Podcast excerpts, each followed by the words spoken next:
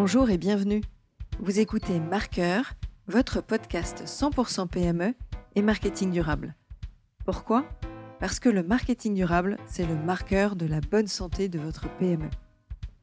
Je m'appelle Diane Cantan et je vous propose de vous évader dans cet épisode avec un invité où nous évoquerons sa vision du marketing durable et sa vision de l'avenir des entreprises liées aux enjeux RSE. Bonjour Bella. Bonjour Diane. Je suis ravie de t'accueillir aujourd'hui sur mon podcast Marqueur et de faire partager une thématique chère à tes yeux, le numérique responsable auprès de mes auditeurs. Alors en petit clin d'œil, on vient terminer notre café des cas après une animation d'atelier ensemble à l'Académie du climat, on en reparlera tout à l'heure, euh, sur euh, un profil de, de classe de CM1 euh, et sur la sensibilisation autour des, des, enjeux. Et donc, je vais te présenter euh, pour ceux qui ne te connaissent pas. Et après, tu auras le droit de d'ajouter des points, de rectifier si tu le souhaites. Donc, depuis plus de dix ans, tu es fondatrice de l'association Point de Mire, maison de l'informatique plus responsable, que tu co-gères avec Céline Ferré, et dont l'objet est de sensibiliser le grand public euh, justement aux impacts environnementaux du numérique, aussi bien des juniors que euh, des, seniors, des adultes, via des formations. Précédemment, tu étais enseignante dans des lycées, tu as bifurqué vers ta passion avec une carrière musicale, tu as monté un, studio d'enregistrement, de création musicale, peut-être que tu en parleras aussi. Euh, tu as enseigné la bureautique et euh, il y a eu à un moment donné un déclic de, changement de pratique numérique et de, souhait de transmission d'échange. Peut-être aussi ton, ton parcours euh, d'enseignants qui t'a donné envie euh, de transmettre euh, sur ce sujet-là. Donc, tu donnes des formations. Tu as aussi rédigé le guide du numérique plus responsable de l'ADEME version 2020. Et tu te définis comme observatrice attentive de l'ébriété numérique, avec évidemment des avis bien tranchés sur le sujet. Et je t'attends sur tes avis bien tranchés, évidemment. Est-ce que ça te va? Est-ce que tu veux compléter d'autres points? Ah non, non, c'est super. On a l'impression d'avoir vécu longtemps avec ton petit descriptif. Je te remercie beaucoup. Merci de, pour l'invitation, déjà d'une part. Je voudrais juste compléter peut-être la question sur, sur l'équipe de Point de Mire. Oui. Où euh, j'aimerais dire qu'effectivement, grâce à Céline Ferré, cette association a pris de l'ampleur. J'étais un peu seule, à, seule maîtresse à bord au départ, un petit peu esselée. Mais, au-delà de ça, euh, au-delà de, son apport, il y a eu effectivement, on a de plus en plus d'adhérents et d'adhérentes, notamment justement euh, dans le cadre de l'Académie du climat. Donc c'est important de le souligner, parce que c'est vrai que sans eux et sans elles, ce serait un peu difficile de tenir la, de tenir la route sur ces, sur ces actions-là, donc ils sont effectivement fondamentales. Mais sinon, l'ensemble va bien. Euh, tu as souligné une chose qui est très importante effectivement dans ma vie, c'est le, c'est cette espèce de fil rouge qui effectivement, euh, tu as parlé de l'enseignement, en tout cas la, question de la transmission, effectivement, ou peut-être un peu de la pédagogie aussi. Euh, c'est vrai que quelle que soit la discipline finalement que j'ai que j'ai pratiquée, qui m'a intéressée, qui ont été très changeantes finalement, euh, on a l'impression que c'est quelqu'un qui est très instable hein, finalement de loin. mais il y a, une ligne rouge, c'est enfin un fil rouge qui est parfois une ligne rouge d'ailleurs, qui est effectivement la, transmission des, quel que soit un peu le, le, sujet, parce qu'au départ c'était sur la science économique, ce qui m'a politisé beaucoup mon discours d'ailleurs, et qui m'a donné aussi une compréhension du monde qui est euh, très terre à terre et à la fois philosophique. Donc l'économie politique, comme on disait à l'époque. Mm. Euh, le fait aussi que je sois euh, ancienne créatrice, je ne le suis plus, mais en tout cas, bon, je dis ça un peu avec nostalgie, je reconnais, mais euh, le fait d'avoir créé pendant pas mal d'années et, d'avoir été immergé dans le son, dans la question audio et dans la création, donc m'a fait euh, avoir aussi un regard euh, peut-être assez différent sur la durabilité que j'ai ensuite découvert par la suite, et notamment à travers le numérique. C'est le fait aussi que j'ai toujours en, ligne de, de mire et en, en, fond dans la tête que sans la création, on peut rien faire. C'est-à-dire que on peut être engagé, on peut faire beaucoup de choses, mais si on n'a pas cette espèce de, dimension créatrice, je pense qu'on n'a pas forcément assez d'armes pour combattre nos ennemis, notamment les ennemis climatiques et autres, puisqu'on en a plein euh, à envisager. Donc euh, voilà. Donc pour pouvoir agir, je pense qu'il faut quand même une dimension créatrice, sinon on est euh, un peu trop terre à terre. Et c'est vrai que nous, on, est, on s'est rencontrés en 2021 où j'ai suivi une, formation sur le numérique responsable avec l'agence Lucie, euh, fan euh, du, parcours et du programme de formation, de ta façon de, transmettre, de donner envie, de, faire passer aussi des messages comme ça. c'était une belle, une belle rencontre à l'époque. alors, si on en revient sur les sujets du numérique responsable, quels sont les enjeux actuels? Qu'est-ce que tu mets derrière le numérique responsable? Là, on l'a vu avec la classe de CM1, il a fallu expliquer euh, qu'est-ce que c'est que le numérique ou c'est quoi d'être responsable pour allier les deux. Là, ma cible est plutôt adulte. Alors, numérique responsable, c'est vrai que c'est une expression qui est un peu énigmatique d'un certain point de vue. En même temps, comme tu dis, quand on est adulte, on sait à peu près, on devrait tous à peu près savoir ce que c'est qu'être responsable.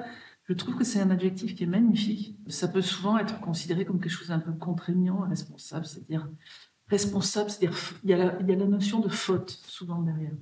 Et ce que je trouve euh, au contraire intéressant, c'est de souligner la beauté de ce, mot. Pourquoi? Parce que, par exemple, quand on a des enfants, ou même on, est responsable de ses enfants, ou quand on est tout simplement euh, amoureux, quand on a des, voilà, des amis ou des, proches, ou des, voilà, des amoureux, des amoureux, on est aussi responsable de ces proches-là. Et c'est quelque chose qui est magnifique à porter, en fait, parce qu'on se sent redevable, responsable au sens où euh, bah, on y est pour quelque chose en fait. Et donc être responsable finalement, c'est y être pour quelque chose et pouvoir agir dans un sens soit euh, positif et bienveillant et voilà. Et donc le numérique responsable, ce serait de faire du numérique justement de manière bienveillante, positive, euh, digne de l'intérêt général, qui aille dans le sens de l'intérêt général et, voilà, qui soit vraiment intéressant pour tout le monde ce qui n'est absolument pas le cas, mais en tout cas, c'est un objectif qui est tout à fait intéressant à, poursuivre et à atteindre idéalement. Euh, moi, j'ai une autre point de mire, donc, donc tu parlais de, parler de cette association-là. Elle a, un peu lancé cette notion de plus durable, de plus responsable, c'est-à-dire numérique plus responsable, parce qu'on a considéré que le numérique responsable, c'était un peu quelque chose oxymore dans un coin, comme l'était d'ailleurs profondément le Green IT à l'époque. Donc le numérique plus responsable, ça rend déjà un peu plus prudent. Ça montre que c'est un objectif qu'on peut essayer d'atteindre, mais qu'on n'a pas du tout la vérité universelle. Et puis on on n'est pas, ça y est, on fait du numérique responsable, donc on est parfait, on est, on est super. Non, on est loin d'être parfait. Donc tout ça, c'est perfectible, tout ça, c'est à atteindre avec le temps. Mais euh, on insiste, avec ce plus responsable, on insiste, sur cette question de tendance et d'objectif qu'on doit essayer d'atteindre. Et puis sinon, ben, la, la définition, il n'y en a pas qu'une seule, mais pour moi, la, définition, c'est ça. C'est un peu, je reviendrai sur la, phrase que j'aime beaucoup d'André Gors, qui est Seul est digne de toi, ce qui est bon pour tous. Donc pour le numérique, c'est pareil, c'est-à-dire, quel que soit finalement, le numérique, c'est une chose parmi d'autres. Hein. C'est vrai que c'est transversal, donc euh, on en fait tout un, tout un énorme chose et c'est normal, parce que ça atteint tous nos, petits secteurs d'activité. Mais euh, on peut difficilement dire à l'heure actuelle que le numérique est bien pour tous. Enfin, je veux dire, il n'y a, qu'à voir la, question de la, de la, fracture numérique, pour le coup. Il n'y a qu'à voir dans le monde entier, si on ne regarde pas que le, notre nombril, si on regarde la, planète entière, on est loin d'une équité à ce niveau-là. Et puis, euh, puis socialement parlant, ça creuse complètement les... les euh, ça, creuse énormément de... Il y a des failles entre nous, hein, entre différents groupes sociaux. Donc on est absolument loin d'un numérique équitable. Euh, et, puis surtout vis-à-vis de la planète, en effet, enfin c'est pas surtout, c'est et, de plus, avec la question de la planète, on est devant un, illimitisme absolument débridé. C'est pour ça que moi j'aime bien parler d'ébriété numérique, c'est qu'on est dans un illimitisme absolu qui fait qu'on n'a pas conscience, on ne veut pas avoir devant nous des limites. C'est-à-dire on ne considère pas que ça soit pas possible.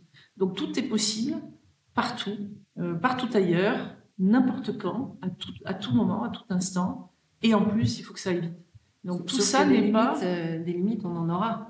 Voilà, on va avoir des limites, on en a déjà bien évidemment, et on en a euh, à, tous les niveaux, et notamment dans ce fameux numérique qui devrait être responsable, ce serait tenir compte de ces limites, et notamment des, limites abiotiques, donc en termes de, de, ressources naturelles non renouvelables, euh, typiquement tout ce qui est minéral et métallique, hein, grosso modo, et du coup, effectivement, si on veut continuer à avoir de la matérialité, c'est-à-dire des appareils, des devices, euh, comme on, l'entend maintenant, un smartphone, un, ordinateur, ce que vous voulez, eh bien, il faut tenir compte effectivement de cette notion de, limite. Il est fort possible qu'on en ait, euh, on n'ait que quelques générations à venir, une à deux selon certains experts. C'est très court, une à deux générations, c'est demain. vois qu'il y a des enfants plus jeunes que les miens, c'est déjà, et puis même mes propres enfants, la, vingtaine, c'est déjà, déjà leur demain à eux. Et donc c'est important de, souligner cette notion-là. Et cet illimitisme est un terme que j'aime bien.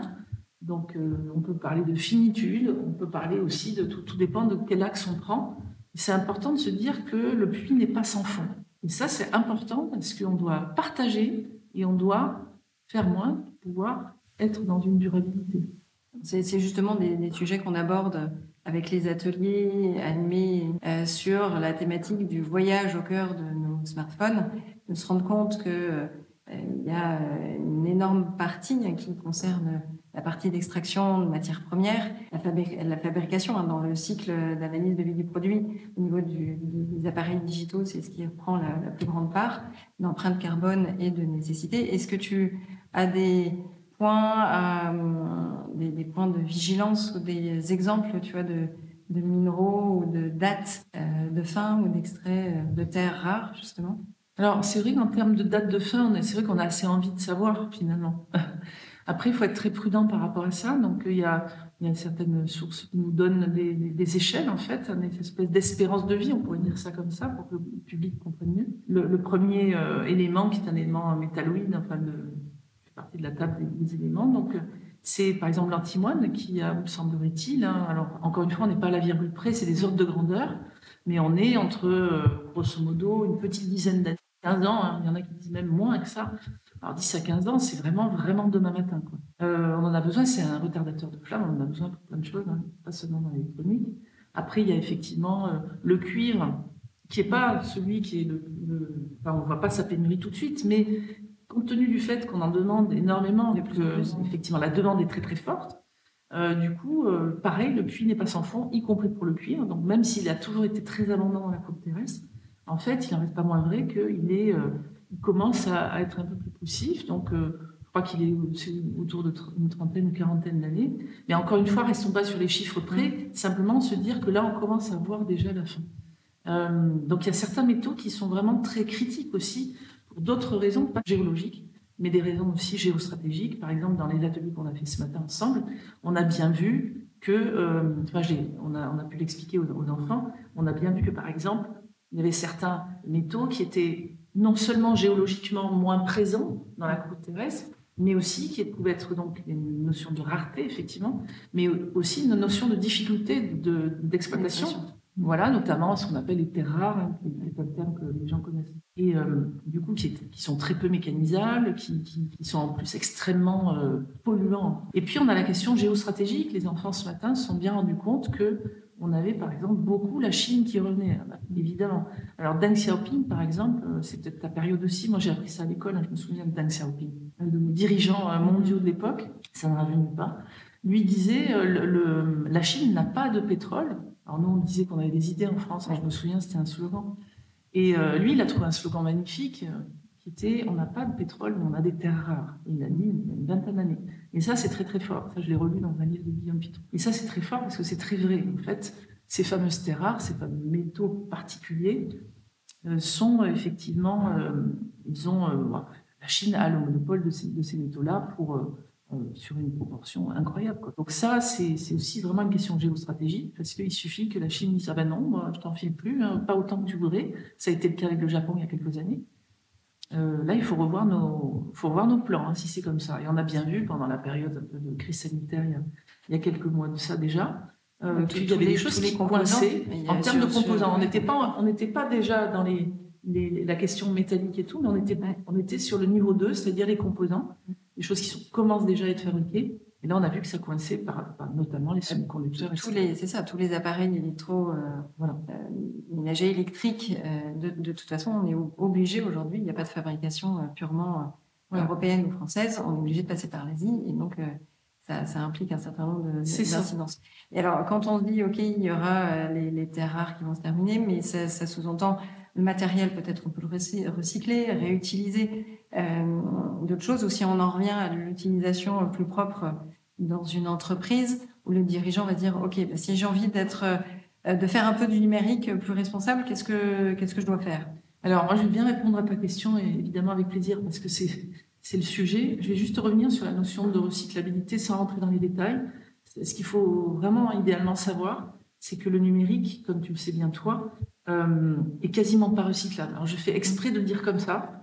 Il faut évidemment nuancer les propos, mais on n'a pas le temps de le faire. Mais par contre, c'est très peu recyclable, ce qui est le numérique responsable, qui, enfin le numérique pardon, qui serait lapsus intéressant, mm-hmm. qui serait euh, vraiment vertueux et qui ferait, qui rejoindrait l'économie circulaire, c'est un numérique où on ne ferait que du réemploi. C'est-à-dire où on ne passerait pas par la case déchets, où on ne passerait pas par la case euh, je fais fondre mes matériaux, etc parce qu'il y a très très peu de matériaux qui sont vraiment recyclables à 100%, loin de là. Il y a plein plein de taux très différents. Il y a beaucoup de, métaux qu'on utilise dans l'électronique, ils sont recyclables qu'à hauteur de 1%, donc c'est vraiment pas assez. Alors pour revenir à ta question, effectivement, une entreprise, ben, elle peut agir sur... Il y a, deux, pôles essentiels à mes, yeux, enfin trois on va dire à, mes yeux, euh, pour euh, essayer de résumer la question. C'est effectivement que l'entreprise, alors celle qui utilise, mais même celle qui va faire du numérique, les ESN et autres, mais celle qui va l'utiliser se, se, concentre vraiment sur son acquisition de matériel et sur l'allongement de la durée de vie du matériel.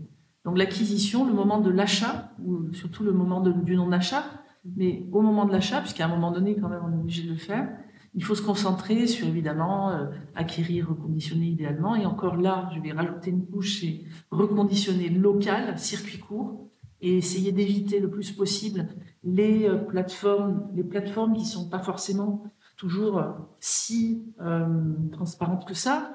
Il y en a qui sont très bien, d'autres qui sont moins. Donc, mais par contre, le circuit court, typiquement les ateliers du bocage français, puis pas, pas si loin que ça, c'est très intéressant. en plus, ça fait travailler, ça fait partie des l'économie sociale et solidaire, ça fait partie de, ça fait travailler des, des, gens très bien et qui ont des difficultés à parfois intégrer dans le monde du travail, etc. Donc, c'est c'est super chouette, c'est très vertueux à tous les niveaux. Et donc ça, c'est un pôle important. L'allongement de la durée de vie du matériel et euh, l'achat, du coup, responsable et vertueux. Le non-achat, surtout, j'insiste. Et puis, il y a la partie vraiment euh, pour à la fois les, les entreprises utilisatrices et les ESN, du coup, l'éco-conception de produits et de services numériques. La partie vraiment d'éco-conception, et moi je dirais plutôt, là c'est parce que j'ai l'habitude de dire éco-conception, mais plutôt conception responsable de services numériques. Et là, on va rejoindre évidemment les questions de communication aussi. Dans l'éco-conception de services numériques ou la conception responsable, on va rejoindre un certain nombre de pratiques visant à optimiser le contenu de manière plus responsable. On ne va pas balancer dans la nature n'importe comment, n'importe quoi. Donc ça, ça fait partie de ça, y compris de la, conception et de l'éco-conception éditoriale, c'est-à-dire en termes de contenu. Mais ça, ça te parlera plus puisque c'est ton métier, c'est pas le mien. Et puis, le troisième volet, je dirais, pour euh, vraiment simplifier, mais aller vraiment à l'essentiel, c'est le volet fin de vie, qui rejoint le premier, bien évidemment, et donc qui pourrait participer à cette économie circulaire, en tout cas ce cercle vertueux, qui serait euh, vraiment être absolument euh, attentif à faire du réemploi en tant qu'entreprise et pouvoir effectivement faire des dons, etc. Et passer, bien évidemment, dans, dans le cadre du, du, du cadre pardon, règlement, réglementaire français qui nous vient de, des directives européennes et qui ont été effectivement. On a la chance d'avoir un cadre réglementaire très bien fait, donc il faut en profiter. On sait qu'il n'y a pas tout à fait un tiers, si on base sur le baromètre 2020 de, de la GIP, même pas un tiers des entreprises qui respectent ou en tout cas qui connaissent, c'est pas qui respectent, c'est oui, qui connaissent la législation. cette, cette étape-là. Voilà, il faut connaître exactement. Et la connaissance, ça rejoint un petit peu toute la question, et c'est aussi, je dirais, le préalable des trois piliers dont je t'ai parlé là, que j'ai évoqué, c'est la connaissance, la connaissance avertie, la connaissance analytique. C'est-à-dire, effectivement, je fais une grande, grande, là j'empiète peut-être un peu, mais je fais une très, très grande différence entre l'information, la sensibilisation et l'information. Et à l'heure actuelle, euh, j'ai l'impression, et je suis assez inquiète de ça, j'ai l'impression que les trois, les trois choses, euh, information, sensibilisation, information, sont souvent confondues. L'information, c'est pas forcément de la sensibilisation. L'information, elle est brute, elle forcément, elle soit analysée par un journaliste qui fait bien son boulot, soit elle ne l'est pas, soit elle est totalement brute, etc. Qu'est-ce qu'on fait nous quand on n'a pas les filtres qu'il faut? Donc c'est compliqué. La sensibilisation, c'est non seulement adapter, pédagogue évidemment, mais adapter l'information, c'est aussi commencer à l'analyser, mais c'est aussi beaucoup, et ça, ça rejoindra ton, ton marqueur justement, ça rejoint aussi de comment je parle au cœur des gens. La sensibilisation, c'est rendre sensible le fond et donc parler au cœur, parler à l'âme, le cas échéant, moi j'aime bien aussi parler de l'âme.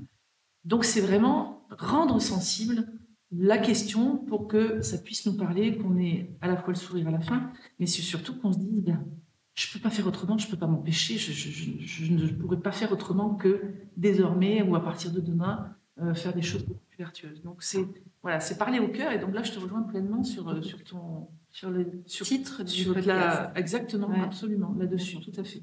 Et puis marqueur au sens de marquer évidemment, bien sûr, c'est très bien. Ça. Il faut scander quand même pas mal les choses dans ce milieu-là parce que le confort, le confort du numérique est tel ce qui, nous apporte à tous, y compris à nous-mêmes et à moi-même aussi.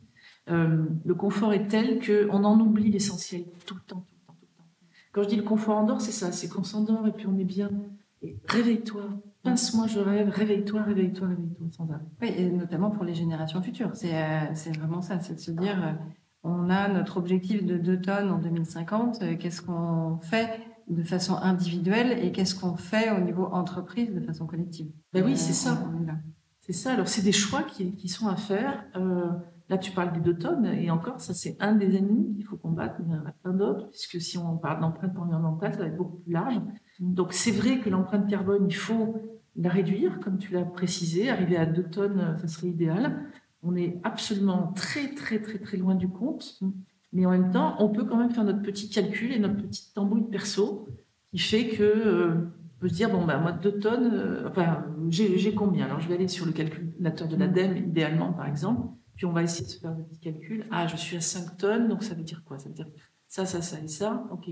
Si je suis à 8 tonnes, ça veut dire que voilà, j'ai pris beaucoup l'avion l'année dernière, par exemple. C'est pas mon cas, mais si j'avais 8 tonnes, ça serait ça. J'ai peut-être une voiture personnelle. Euh, peut-être que je suis encore, euh, je vais dire carnivore, en tout cas non végétarienne. Alors c'est pas un jugement de, valeur du tout, c'est simplement qu'on sait que c'est très vertueux d'être végétarien, euh, un minimum végétarien. Est-ce que j'en profite sur, comme tu as donné déjà quelques, quelques exemples, est-ce que toi tu as un éco-geste que tu partages avec, avec tes filles, même si elles sont grandes? Sur l'éco-geste généraliste. Un éco-geste généraliste. Ouais, alors pour moi, c'est le fait de prendre le temps de respirer et de regarder le, de regarder le ciel. Et alors, on se le propose quand on est ensemble. Et euh, le, fait simplement de prendre le temps de discuter et d'être à l'extérieur quand on est en train de, de, marcher à pied, de prendre le temps, c'est-à-dire de ralentir, d'avoir de, une, une, une, vitesse très très très très minimale pour pouvoir profiter de tout ce qui nous entoure. Ça, ça paraît être un geste complètement anodin, mais c'est moi, ça m'a réconcilié sur beaucoup de choses et je pense que mes filles également. Ça leur fait du bien. Oui, et, un éco-geste euh, là plutôt numérique? Alors l'éco-geste numérique, moi j'insiste auprès d'elles sur la question de l'entretien des, appareils, qui va du coup qui va favoriser euh, l'allongement de la durée de vie évidemment du même des mêmes appareils. ce que je leur dis souvent, c'est bah, qui veut voyager bien ménage sa monture.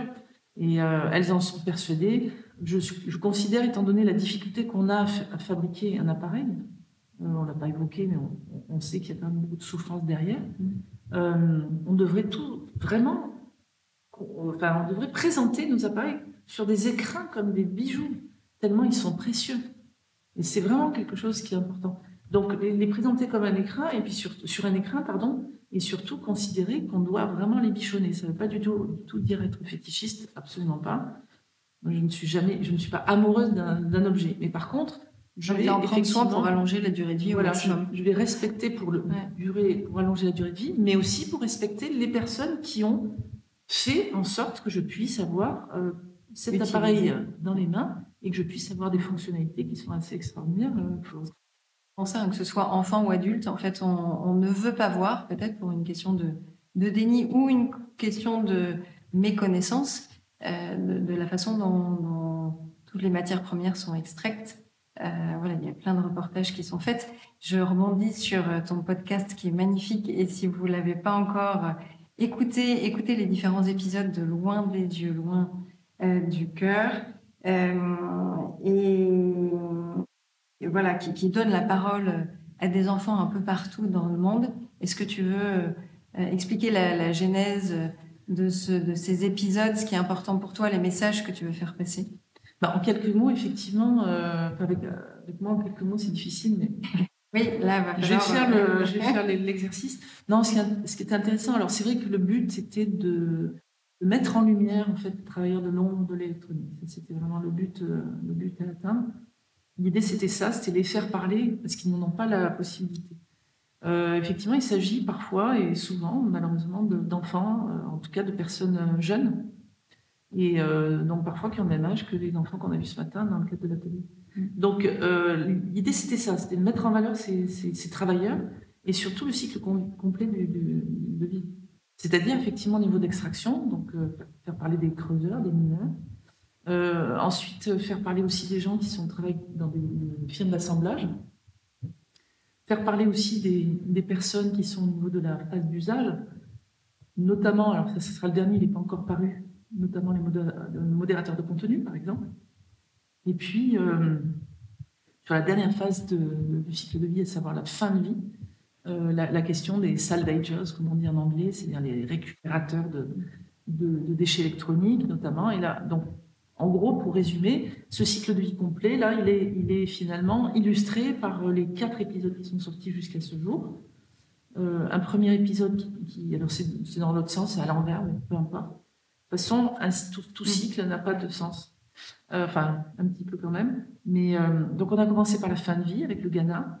Ensuite, on a, commencé, on a, on a continué par une, par une question sur les, firmes d'assemblage, donc euh, Foxconn notamment en Chine, grosse firme d'un million de, salariés, d'ouvriers. Ensuite, on est reparti dans les mines de, de RDC, la démocratique du Congo. Et puis ensuite, on est parti au Pérou pour parler du déplacement de population. Quand par exemple, il y a une mine qui est installée, donc on déplace la population avec différents moyens. Euh, et puis, euh, moyens violents, bien entendu. Et puis, euh, le dernier, donc, qui sera modérateur de contenu, notamment modérateur de contenu qui se situe parfois à Manille, mais dans le monde entier, hein, et qui essaie de veiller à ce que nos réseaux sociaux soient quand même un tout petit peu propres, entre guillemets, c'est-à-dire qu'il n'y ait pas trop, trop, trop de violence, et c'est le moins qu'on puisse dire. Des gens qui vraiment, ce qu'on appelle, on, les appelle les mangeurs de péché, les mangeurs, les mangeuses de péché, euh, en tout cas, c'est une des, autrices euh, qui a le texte qui, parle de ça. C'est une jolie expression, malheureusement. Ce qui m'a beaucoup intéressé aussi dans ce podcast-là, c'est qu'on fait parler des enfants, comme tu l'as dit.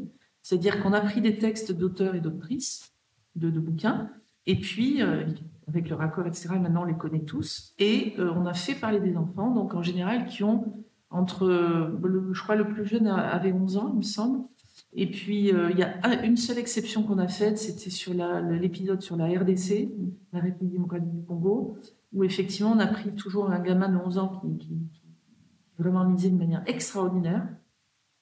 Et par contre, à la fin, il y avait toute une question sur le viol des femmes. Et là, c'était vraiment non seulement très violent, mais en plus pas forcément approprié dans la bouche d'un jeune garçon de 11 ans, de parler de viol des femmes, etc.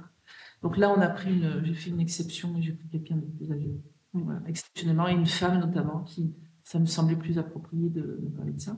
Donc en gros, euh, voilà, c'était parce que c'était vraiment pour moi un, challenge important, une volonté de faire parler des, voilà, des, enfants, en tout cas des, et des travailleurs qui sont aussi des adultes, mais souvent malades, souvent meurtris, euh, qui ont une vie douloureuse finalement de les faire parler pour, euh, pour qu'on puisse, nous, avoir ben, cet écho-là et puis se dire, ben, en fait, est-ce que je vais peut-être y penser dans ma vie quotidienne? Moi, à titre personnel, j'y pense maintenant depuis que j'ai découvert ce truc, là hein, cette, espèce de façon de fabriquer les choses, dans cette mondialisation violente.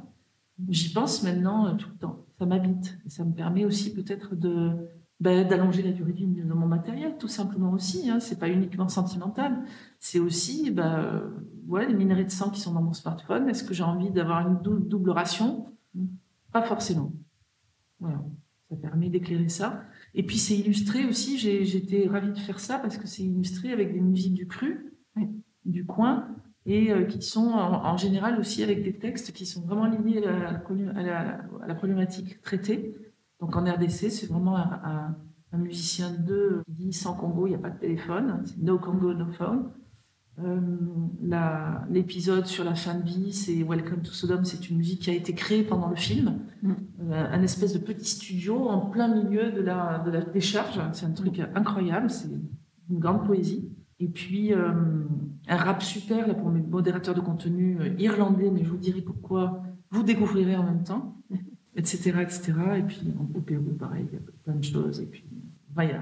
Donc il y, a, urgence à les écouter, en tout cas pour euh, justement ne plus être dans ce, cet esprit de, de, déni et de prise en compte, que ce soit euh, auditeur, plutôt en cible adulte. Hein, euh, il faut avoir un, peu la, foi hein, pour, pour entendre, enfin, certainement, pour assumer. Mm. C'est cette phase-là qu'on ne connaît pas forcément ou qu'on n'a pas appris. et c'est mm. aussi euh, une des, une, des, volontés via le podcast, le tien ou le mien, d'avoir justement cet axe de sensibilisation, de prise en compte pour dire, bah non, maintenant, on ne peut pas dire, euh, vous ne saviez pas que ça existe. Euh, et, et, du coup, d'agir de, façon plus responsable au niveau des entreprises par rapport aux, achats. Peut-être qu'on devrait le faire écouter à tous les acheteurs de, de, matériel informatique pour, pour éviter d'être dans une surconsommation euh, qui, au-delà des matériaux vont se terminer, euh, il y a aussi tous les enjeux sociaux qui sont, qui sont liés à ça. Oui, sociaux, humains, droits humains, bafoués. Et est-ce que tu as un invité auquel euh, tu penses pour un prochain épisode de Marqueur? Alors, off the record, je te donnerai son nom volontiers et tout ça, mais la petite, la petite piste que je pourrais avoir qui serait intéressante à mon avis pour toi et pour, le, pour ton podcast, justement, c'est un étudiant que j'ai rencontré il n'y a pas longtemps qui est dans une, école justement de, du marketing, il faut l'apprendre, le marketing digital. Il est en fin de cursus mm. et je l'ai trouvé très mature par rapport à cette problématique-là de durabilité et autres. Et je trouvais que vis-à-vis de son, enfin, face à son travail, à sa, son activité future, qui, qui est vraiment dans les quelques mois, hein, je trouvais qu'il avait effectivement une façon de se poser des questions qui était très juste. Et en même temps, il tient à son métier, qui, qui enfin, cette discipline qu'il apprécie. Donc, je trouve que c'est assez intéressant aussi de pouvoir se dire, ben, c'est quelqu'un qui va commencer son activité dans ce, dans ce domaine-là. Comment il envisage tout ce qu'on est en train de dire? Et puis en plus, euh, chose qui est intéressante, c'est qu'il n'a que 25 ans, contrairement à moi. Donc je pense que ça peut être une bonne piste. Donc future génération et en même temps génération qui a grandi dedans. Oui, euh, contrairement à, à, nous, on a, on a, eu notre premier smartphone dans les mains assez tardivement. Euh, donc ça peut être euh, totalement intéressant d'avoir aussi sa vision des, des choses. Donc, euh, off the records euh, pour le nom. Oui, absolument. Est-ce qu'il y a un autre point très rapidement que tu aimerais euh, ajouter sur nos échanges? Il y en aurait plein. Hein. Moi, je rêve, oui, peut-être que je vais terminer, ou en tout cas de, soumettre une petite réflexion par rapport à ton métier, ou en tout cas le métier de, de, quand on fait du marketing ou de la communication. Il y a une chose moi, dont, dont je rêve, en fait. C'est donc si quelqu'un m'entend, j'espère beaucoup avec euh, ton aide là, c'est euh, quelle est la, personne ou l'agence qui pourrait, euh, en tout cas, voilà, la personne plutôt qui aurait un, slogan magnifique à, m'apporter pour arriver à, louer finalement le côté rebelle qu'on devrait tous avoir, c'est-à-dire à, mettre un petit peu comme voilà, choisir un slogan magnifique pour louer le, fait d'être rebelle, parce qu'il faut, je pense, être un tout petit peu rebelle pour faire de la durabilité. Euh, je crois qu'il faut être, euh, faut appeler un chat un chat, ça c'est certain. Clairement, je crois que ça vraiment c'est une, c'est une, une plaie des éléments de langage. Donc euh, le, le marketeur ou en tout cas la partie, le communicant qui aurait de magnifiques idées pour vanter la, la, rébellion, mais au sens positif du terme, je serais très curieuse de le rencontrer ou de la rencontrer.